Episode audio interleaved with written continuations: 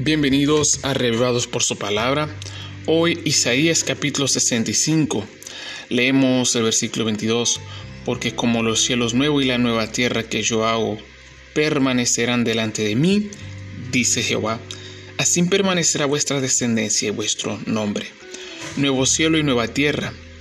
Hemos llegado hoy al final de esta jornada con el profeta Isaías. Mañana introduciremos al profeta Jeremías.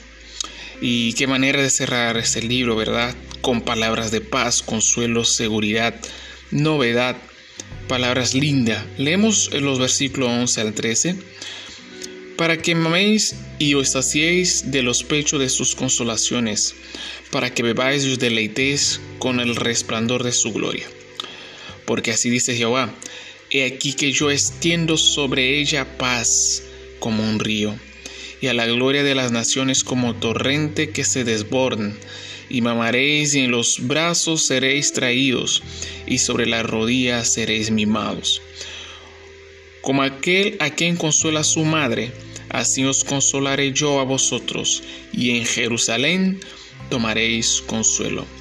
Como un niño que llora inconsolable así ha sido Israel, cautiverio tras cautiverio, y aún dentro de sus ciudades sufriendo persecución de sus hermanos.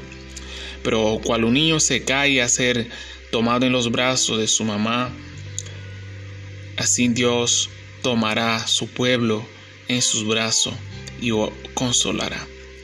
Puede que el pueblo de Dios pase por un dolor momentáneo, pero no será un dolor para siempre. Puede que pases por un dolor momentáneo, pero no es para que dure para siempre. Juan en Apocalipsis extiende detalles de este cielo nuevo, de esta ciudad nueva y de este consuelo eterno que Dios pretende darnos. Apocalipsis 21, verso 3.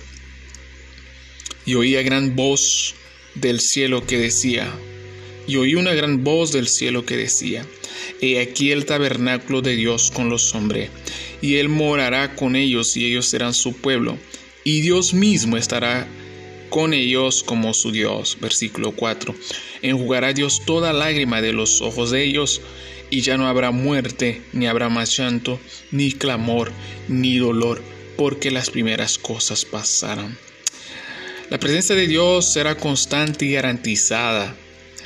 Vez tras vez el pueblo de Dios ha sido apartado de él por el pecado, pero ya no será así.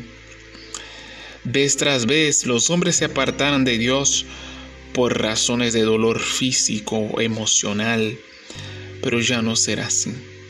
Ya no habrá razones por qué llorar.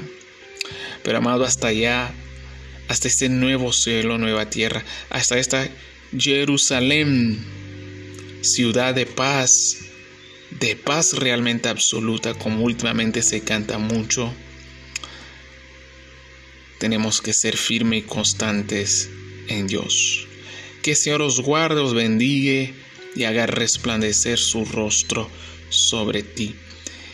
Mañana empezamos una nueva jornada. Yo te espero acá. Bendiciones.